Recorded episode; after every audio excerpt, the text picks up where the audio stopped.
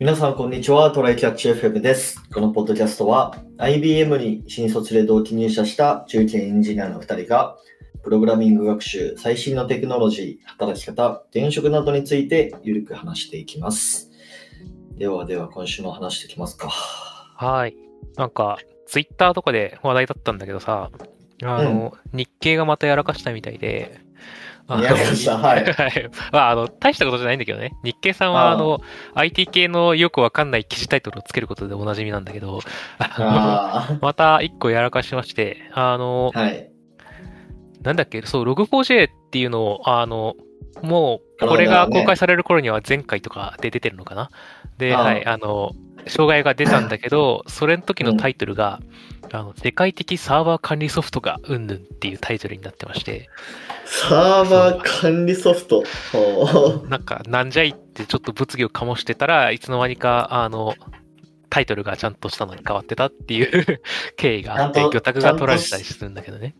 うんしたのは何なの？ちゃんと、その直された後は何ていう名前になったの？直された後何になったっけ？えっと、なんかちゃんとログがどうのみたいなね、名前になってたよ。ああ、ログソフトみたいな感じ。ログソフトってなんか、あれだけど、調べてみよう。日経、ログあ、ログ 4J 管理ソフトに欠陥って書いてある。ああ、ログ管理ソフトね。はいはいは。い。でね、実際中身もね、あの、当時の魚拓が取られてたから見に行ったけど、あの、うん。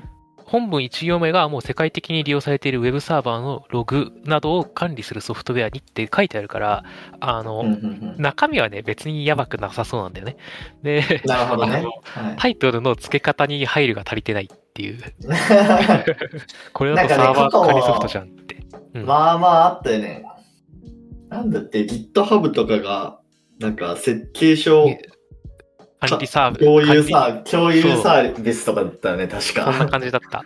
で、NVIDIA が、この、新興半導体企業みたいな、誰も知らん企業みたいな書き方されてる。謎の企業みたいなやつね。あそううん謎の新興半導体企業みたいな。うんそう、なんかちょいちょいやらかすんでね、なんか、その度にネットでおもちゃにされてるんだけど。いやー でもさ、これ、日経の記事が出たのがさ、うん、12月10 14日の昨日じゃない？うん、で、実際に Log4j の、あの、脆弱性が判明したのが金曜日でしょ？うん。だから、まあ、エンジニアはやっぱりちゃんと Twitter とか見てないと、ね、どうなんだろう？日経、まあ日経は別にエンジニア向けのニュースサイトじゃないから、まあ別に遅くても全然いいと思うんだけど、なんか、エンジニアはまあどこで Log4j を知るべきだったんだろうなーって。どこなんだろうね。ツイッターかな。ツイッターだよね。多分ツイッターしとかないとやばいよね、エンジニアだから。あでもな、ツイッターがマストですって言われるのも嫌だなって感じはあるよね。いや、好きでやってるけどさ、うんっていう。うん。なんか、うん。でもかといってさ、アパッチのあれとか見とけっていうのもおかしな話だから、まあ、どうなんだろう。技術系ニュースサイトだったら早めに出てくるとかなのかな。日経クロステックとかどうだろ日うどっちが早いのかな？クロステックの Log4j はいつかいな。2日前に記事が出てるね。?2 日前。じゃあ日経よりちょっと1日早いってことか。1日早いね。うーん。あ、2days ago ってなってる。で、これちゃんとタイトルは Java の Log4j ライブラリに深刻な脆弱性って。まあこれはやっぱ、ちゃんと具体そう、的に書かれてる一般向けじゃなくて、わかる人向けのもう名前で、名指しでやってるからね。うんうんうんうん。なるほどね。そうだね。まあ、ツイッターがベターだけど、普通に多分にクロステックでこのスピードだったら、もうちょっとうん技術特化のサイトとか、特に英語系の、あの、技術ニュースサイトとかだったらもっと全然早く出てるだろうから、そういうところを見る方がいいだろうね。ツイッターだけでもちょっと不安はあるから、まあ、ツイッターの感度が高い人をいっぱいフォローするか、あの、ちゃんとそういう、なんか、ニュース記事をいっぱい見る習慣つけとこうねって感じなんじゃない？うんうんうん。なるほど、なるほど。まあなんか今度じそういう情報収集のは話も前した気がするけど、またちょっとしますかね。僕もなんか情報収集うまくできてない感がね、があるので。うんうんはい。じゃあ、本題の方いきますか。はいはい。えー、今日は12月の15で、もうあと2週間ちょいで2021年が終わりますが、ねとんでもねえよな。とんでもない、本当に。とんでもない。僕もう話だこれ30は歳が半分終わっちゃうよ。ああ、もうね、あっという間ですよ。えーっと、まあちょっとね、大掃除のシーズンということで、はい。まあ、あのパソコンもね、やっぱりちゃんと掃除をね、うん。していった方がいいと思うんですよ。はい。うんうんというと？いらんファイルを、いらんファイルを、まあ、消したりだとか、うん。ディレクトリ整理したりだとか。うん。うん。で、今、僕は、あの、クリーンマイマックっていうツール使ってて、はいこ。れってどれくらいの認知度なんだろうな。まあ結構おすすめだなと思って、うーん。なんかこう、有料のやつなんですけど、あ、有料なんだね、これ。うん。コスト使ったことはない。ないね。なんか、前の社用 Mac はそういうのあんま入れれなかったし、新しく、あ、そうか。そう、会社用にまた Mac、あ今度 MacBook Pro 買ったんだけど、まだ入れてばっか好きでそういうのは使ってないって感じだな。ああ、なるほどね。そっかそっか。これが、えっとね、これ半年くらい前に買ったんだけど、なんかね、俺のパソコン結構容 容量小さくて、少なくて、うん。すぐなんか、あのーいっぱいになっちゃうから、ストレージが。おー、え、なんか、いつの Mac? まあでも2019年とかに買ったかな。お今だから2年くらい使ってるけど。ちょっと容量の小さめのモデルを使ってる？そうそうそうそう、一番あのスペックしあの下のやつ使ってる。うーん、外付けハードとかは？使わないんだね。まだ買ってないね。あ 外付けハードに入れるべきものもなんかそんなないかな。あ、そうなんだ。でもキツキツなんだ。うん不思議な現象。きつきつ。うん。で、えーっと、そう、買ったんですよ。クリーンマイマック。うん。で、えーっと、なんか、Mac の容量を削除する系とか、なんか管理ツールってなんか結構うさんくさいもの、なんかあるんじゃないかなっていうのが、まあその、なんだろう、もともと個人的に思ってた印象で、うん。なんか変なソフト入れたくないな、みたいな。うんうん。それはわかうる。ん。うん。でもなんかクリーンマイマックは、なんか確か Apple 公認のなんかツールらしく。だからまあその点はなんか安心できるらしい。で。なんかね、すごい UI とかもうん。洗練されてるというか、なんか賞を取ってたな。なんだっうけな。なんか確かに公式ホームページ今見てるけど、公式ホームページの、あれが、見た目がもう、あの、うんアッ、プおしゃれル感だよね。そうそうそうそう。そうなんですよ。ちょっと待ってね。なんか、どっか書いてないかな。デザインのなんか賞を取りました、みたいな。えー、いやーでもな、こう、歌い文句がな、こう、なんだろう、うさくせえな。いや、なんか、つまり何が手に入るのでしょうかって書いてあってさ、あなたの理想のマックが手に入りますって、何が何倍になりますみたいなのがいっぱいあるんだけど、あー、これね。そう、空き容量が最大5倍にって、どういうことやねんっていう。うんもうなんかこう、まあ多分これ英語をそのまま日本語で翻訳してるからうさんくさくなってるんじゃないかな。わかんないけど。空き容量5倍になりますは、なんかこう、歌い文句としてどうなのって思っちゃうけどな。まあでも、まあね技術者向けとは限らないからね。一般向けならこういう言い方もいいかもしれないですね。うん。で、なんかこれ開くとですね、なんかスキャンボタンみたいなやつがあって、はいはい。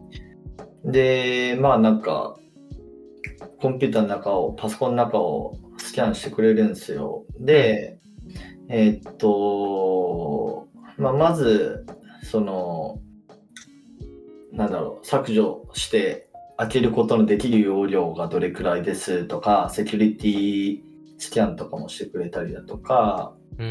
あとなんか高速化ってやつがあるな。これ多分まあだから削除とかしないけど、なんかやってくれてんのかな最適なタスクを定義中。よくわかんない、ここは。で、今クリーンアップってすると、なんかね、うんもう 5.15GB みたいな感じ出てくるんだよね。うーん。で、えーっと、ちょっとまだセキュリティ診断してるけど、これ大体1分くらいね、かかって、うん。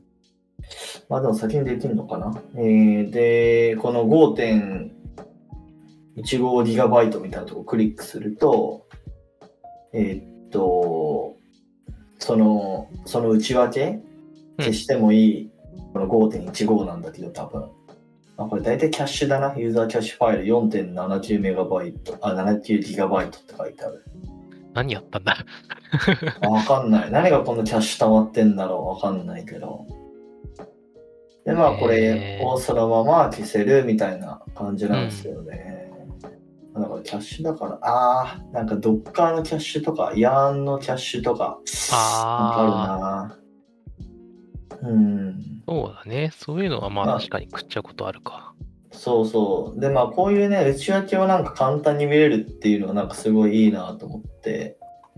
そうだね。変なもんあった時に気づけるとかっていう意味でもいいよね。そうそうそうそう。で、まあ、ここら辺のキャッシュはね、さすがに消してもいいやつ、ちゃんと消してもいいやつをね、あのこうやって自動で取ってきてくれてると思うんで、まあ、あとはこれ消すだけ、サクってやったらもう、一気に 5GB ストレージ空きますみたいな感じなんだよね。うーん。うん。で、あとは、なんかでもこういうのね、見ようとしたら、なんかターミナルとかからさ、なんか行って、で、なんか LS して容量見てとか、なんか結構だるかったりするじゃん。そうだなんかそれがなんね。か簡単にできるのは、まあいいかなっていう気がする。それが何の種類のファイルなのかとかが、なんかパッとわかんないことがあるから、それを補助で出してくれるのはより良いよね。そうそうそうそう。まあ、あと、この、クリマックが消してもいいと判断しなかったやつを、まあ、あの、見れて、うん。だからまあ自分の判断で消すこともできるっていう感じかな。うん。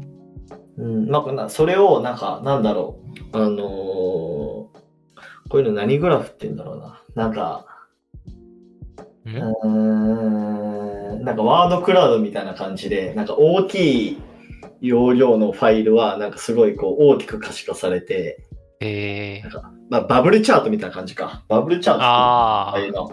あ、はいはいうん。あの、各国の人口の、人口のサイズをバブルのサイズで表しましたみたいな、そういうやつね。そうそうそうそう。それも出してくれて、で、そのバブルをクリックしたら、さらにその中で、あの、大きいやつを可視化してくれて、まあ優先順位を高いやつからね、そうそうそう。探索しながら、まあ自分でその消すべきやつも、なんか、たどり着けたりするし、うん。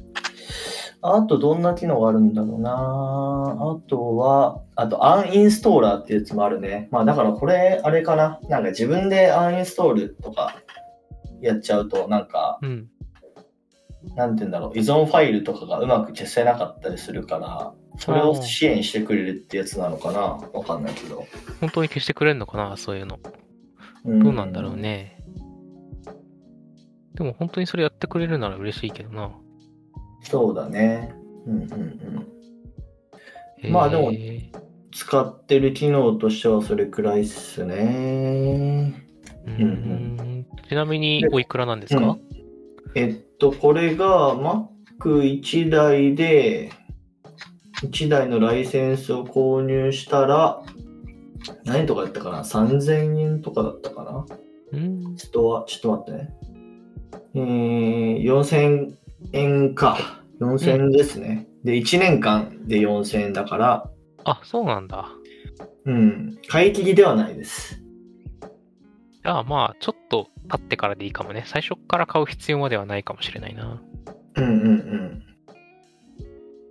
でもなんかキャッシュとかすぐ溜まってくると、なんか、あの、消すタイミング来るから、まあ俺1ヶ月に1回くらい使ってるかな。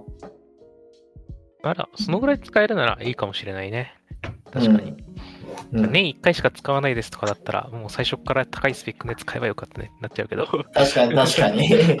でもなんか、うんうん月1とかですっきりするんだったら全然ありだなっていう感じだな。うんうんうん。な感じですねへ。ーあとは、なんだろう、30日間返金保証とかあるね。なんかあんまここら辺見てなかったけど、あと24時間体制の技術、セールスサポート。あ、違う。これは永久ライセンスだわ。あはい。まあでもお試しができるんだったら、それはやってみてもいいかもしれないな。あ、いやいや、この4000のプランでもありますね。お30日間返金保証、24時間サポート、えー、とかね。うん。これはあるみたいです。そうだね。有料でそのぐらいの金、1年そのぐらいの金額だったら、なんか、そこそこのクオリティは期待できるんじゃないかって感じするし、そうそうなんかそうそう。試してみたい方はっていうのはあるね。ちなみにさ、ちょっとだけ話外れるかもなんだけど、あの、うん再起動とかどのぐらいしてる？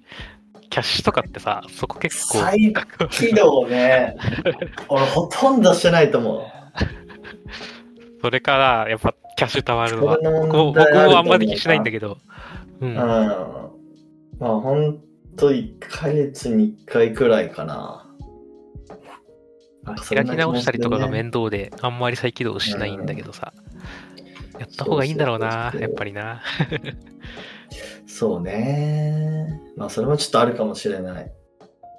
まああと、もその、はいはい。あの、あれですよ。内部的なお掃除もそうだけど、うん。まあ、キーボードをね、磨くとかディスプレイ磨くとかね、そういうのやあるとなんか、まあ、全然違うよね、やっぱディスプレイとかさ、指紋とかついてるのをさ、拭き取ったりると、なんか結構慣れてるとそうそう、慣れてるつもりでもね、服と全然違ったりするよね。そうそうそうそう。こんな見やすいんだ、本当はってなる。ね、新品になった感あるから、まあそれも結構おすすめですね。なんか500円くらいで Amazon で、なんかスクリーン用の、なんかうんウェットティッシュみたいなのを買って、やるといいんじゃないでしょうか。はい。なんか、メンテこういうことをやるといいっすよみたいな情報も毎度ながらお待ちしているので。はい。そうっすはね。い。では終わりますか。はい。はい。では、こんな感じでですね、週2回のペースで配信しているので、えー Apple Podcast もしくは Spotify でお聞きの方はぜひフォローお願いします。また、質問箱の URL を概要欄に貼っているので、えー質問、コメントなど送っていただけると嬉しいです。では、今週も聞いていただきありがとうございました。ありがとうございました。またね。